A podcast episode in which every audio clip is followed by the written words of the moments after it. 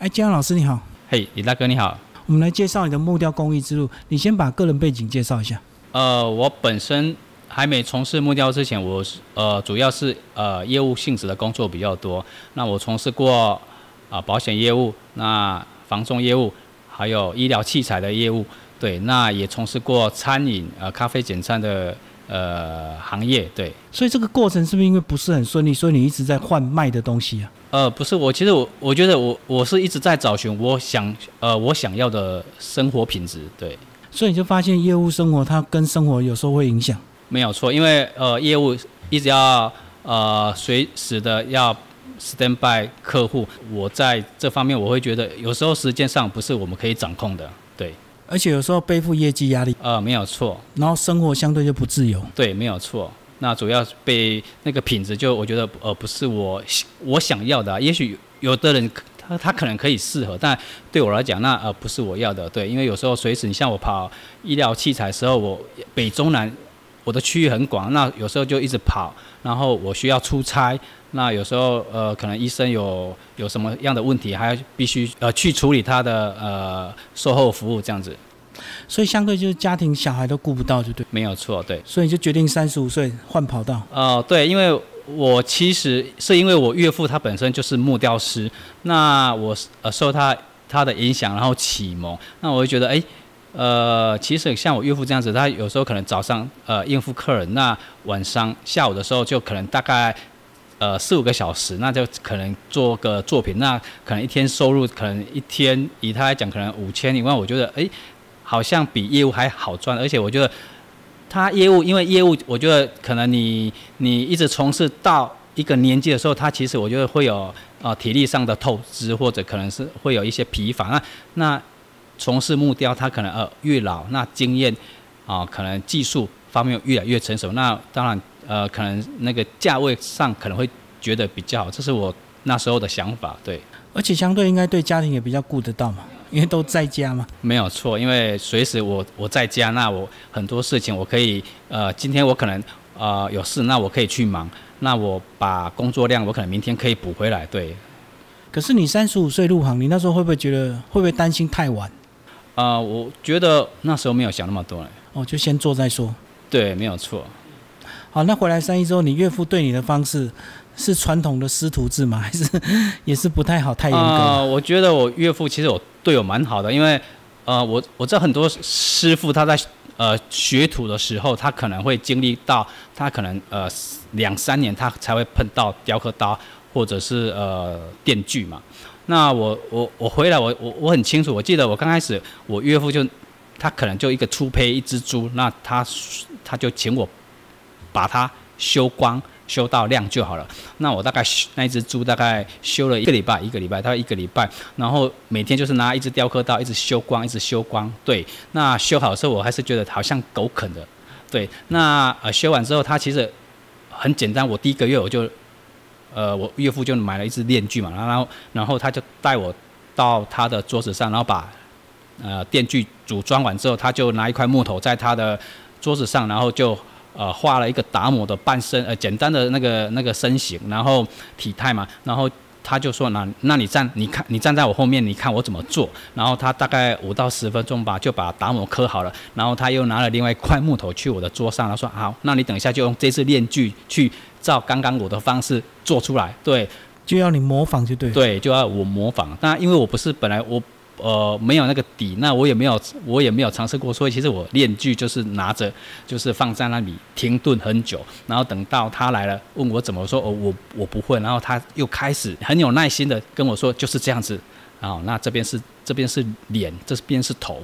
然后再是肩膀，那再再是他的他的腰，对，然后就一步一步的又跟我讲解这样子，所以我觉得我岳父刚开始在呃初期在教导我的时候，我觉得是蛮有耐心的，而且从来呃不管我做的好不好，他从来不会说去指责我，对。所以你在这边得到一点信心。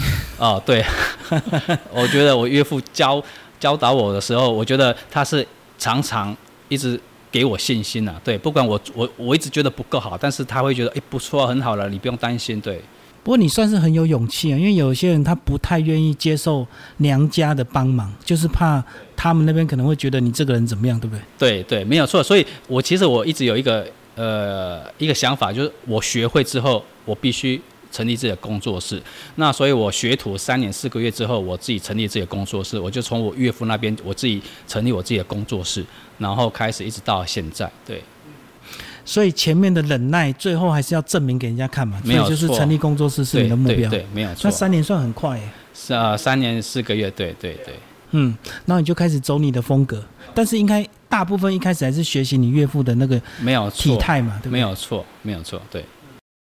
那后来是怎么样找到你的这个达摩的这个方向？哦，其其实我觉得，呃，刚开始一定是临摹我岳父的呃样子嘛。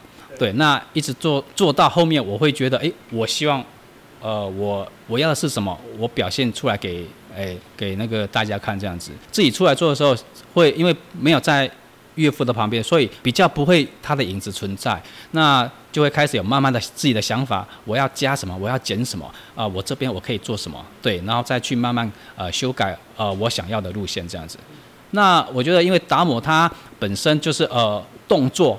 哦，然后他整个形，那是我喜欢的，而且他我觉得，因为不像呃一般有的，他可能会比较庄严，或者是他可能会比较没有太多的动作体态，对，所以我才选择呃去专门就是科达摩钻研达摩的体态这样子。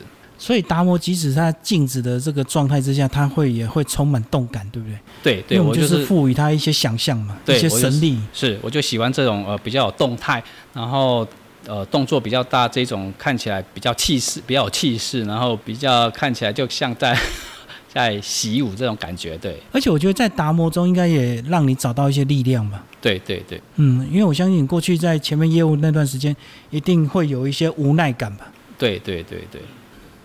所以你会向往像达摩这种世外高人 啊，一定一定，嗯，然后后来你这个成熟之后，就开始达摩的订单就接不完了。我成立工作室之后，当然初期呃，我岳父会拿一些工作让我他的单转给你，他会他的单会转给我，但是我不会说去把呃把他的客户带我这边，我就希望是我自己，那大家看到我的呃技巧，那然后来找我。对我，我也不会呃一直说哎，我岳父谁？因为我我就希望是大家认识我，然后才才去认识到我从事木雕的历史那个历史。对，我不希望说哎，我是靠我岳父的名气或是怎样来来让订单接不完。对，你也是希望有落落下你的名字了。对对对，不是因为谁的关系。呃，对对对。好，你三十五岁入行，比起这传统工艺师，他们都十几岁就学徒，所以你等于晚了人家二十几年。那你怎么去追赶？除了这个三年四个月的基本功，你后来怎么样去加强自己的一个技法？怎么样进步更快？是，那因为我出来之后，我我会觉得我哪边不足，那我会我会去追求。你像呃，我觉得我刀法可能不足，那我就找刘硕老师去学习一些刀法的呃技巧。对，那我觉得呃我人体的结构不行，那我去我我可能就去跟学院学一些泥塑啊，或者是那个绘画。对，然后去补强我不足的地方，对，就想尽办法找名师。对对对对对。可是会不会一开始因为你是谁的那个，因为岳父的关系，大家不太想教你？也是不会啦，因为我觉得大家都很乐意去去去教导，对，对。反正这个是一个木雕的艺术生，大家还是会有那种互相学习、共荣共好的精神。对对对对。嗯，好，那你后来也是有尝试一些创作型的，对不对？跳脱达摩之外的。是不是也是有时候想要转换一点心情？哦，对，没有错。因为我觉得，其实我，你像我初期是走比较传统，那当当然我会走一些创作的部分。那我也希望以后呃有时间有机会，我可以走创作的的作品，对，会有自己创作的作品。因为我觉得透过作品，自己创作的作品，然后让呃观赏者去了解，呃，或者是体会到呃我本身的那种心。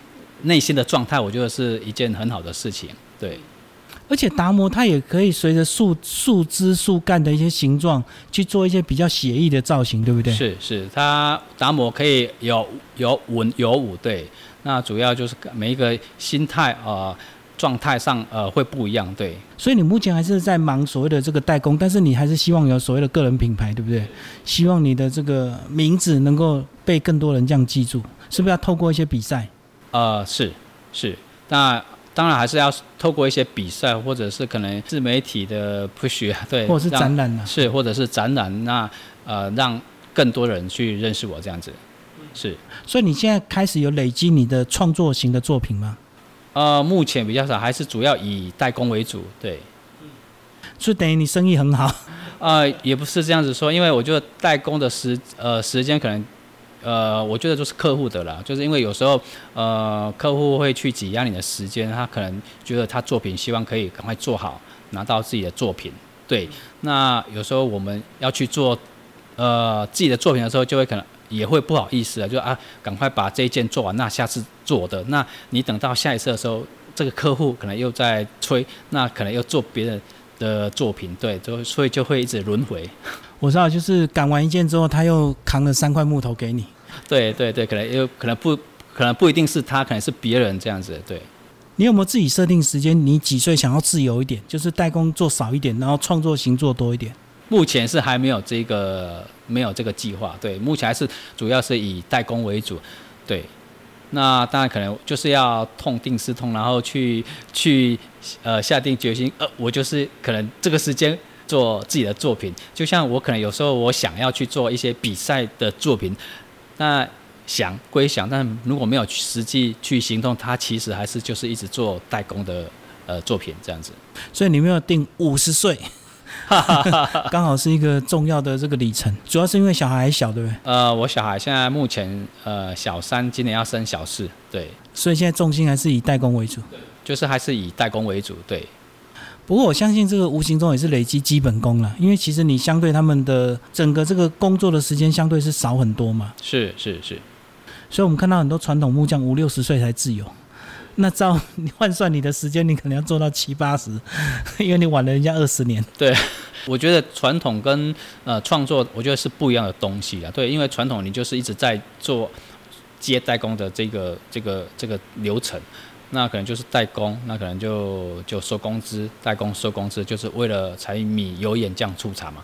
那你有时候做创作的东西，是因为我内心想到什么，那我希望可以把它表现在木头上面。对，那所以我觉得两个是不一样的东西。那做创作，当然可能你会觉得，哎，我这段做的期间，我可能就没有收入。对，创作很快乐，可是最后就要残酷的现实，东西怎么办？是没有错，对。对所以这样无形中其实也是一直在累积。那做代工其实它还是要所谓的一些沟通技巧，对不对？如果说客户他要的跟这个木头不适合的话，你还是要给一些建议。哦，没错，因为基本上呃，客户拿木材来的时候，我们就会跟他讲，哎，你这件适合做什么？那呃，有的客户他会觉得，哎，他这件木头很大，那他可以适合做什么？但问题是，他只看到他的一个面大，他没有看到他的整体。整体的表现，所以呃有没有办办法做？我们会跟他沟通，或者是有时候可能客户会相信你，那他木头拿来的时候，他可能我们就帮他设计，呃这个要怎么刻怎么做这样子，对，那他通常都会接受。所以通常客户都会想的太美好，对不对？没有错，对。但是残酷，你们还是要告诉他实际的这个。呃，对，没有错，是是是。所以通常客户都会接受，如果信任你的话嘛。会，通常我我觉得信任度很重要。因为如果客户信任你的话，通常你说什么他都会相信。对，那信信任感不够，呃，通常你你做的过程他就开始会指引你的。将会随时回来看，那也挺累的。呃，会会会，呃，看有时候不不并不是坏事啊，只是说呃沟通上可能你们他会觉得，诶，这边可以这样子，为什么你不要做？对，那他可能不晓得这边当初。呃，可能有一个有一个凹陷啊，可能会有有个残缺，对，有一个残缺，他他就没有办法做，所以我的体态我可能就要改改变这样子，是。哎，所以这样在整个创作的过程、代工的过程，及时的双向沟通是很重要的。对，因为你发现问题，他搞不好还不知道啊，那你是要马上告诉他，他才不会误会说你为什么给他改成这个样子。呃，通常通常我们在做，我们当然有有瑕疵，我们会会跟他讲。这边有瑕疵，那我我会做怎样的改变？你可以接受吗？我要怎样修正？那你可以呃，你可以接受吗？那通常客户都可以接受，对，对。那你这么多年的这个过程，有没有遇到客户最后成品他不满意？哦，目前目前是还好，没有说客户说不满意，然后就不拿或是怎样，对。所以算是一路顺利了。哦，我觉得还蛮顺利的。你个人还有什么其他的进修计划吗？有没有想要去学院好好再念个 读个什么专业学历？因为我觉得我本身我本身不是学院学院出来的，我对人体还蛮有兴趣的，所以在人体结构上的认知都是我去找老师或者有课程或者我网络上自修来的。所以那当然有有这一方面的课程，我当然还是很愿意去进修了。可能泥泥塑。或者是人体结构、解剖学，这个我都还蛮有兴趣的，对。所以它就是所有人物的一个基础嘛，不管是结构或者是素描，对不对？没有错，对对。所以你等于是随时都在进修。呃，对你像我现在在新传艺这边，那当然很多一些一些学院的老师，那他们在可能对学生教学的时候，我可能还是会跟着他们学习的。对我觉得这是一个很好的机会，对。好，最后讲，如果三十五岁你没有来三义学木雕，你业务继续坚持下去。现在会不会 也是赚大钱？业务一定会赚到钱，只是说他的生活品质是不是呃我要的？对我觉得是这样子。那我觉得在木雕行业，我觉得很很开心、很快乐，可以做的事情。那时间上我可以去掌控。那我做了作品之后，那客户对我的信任，我我又会得到成就感。对，这是我要的。对，等于是在家工作，然后时间自由，然后又得到客人的尊敬。嗯，好，谢谢我们建安老师，谢谢李大哥。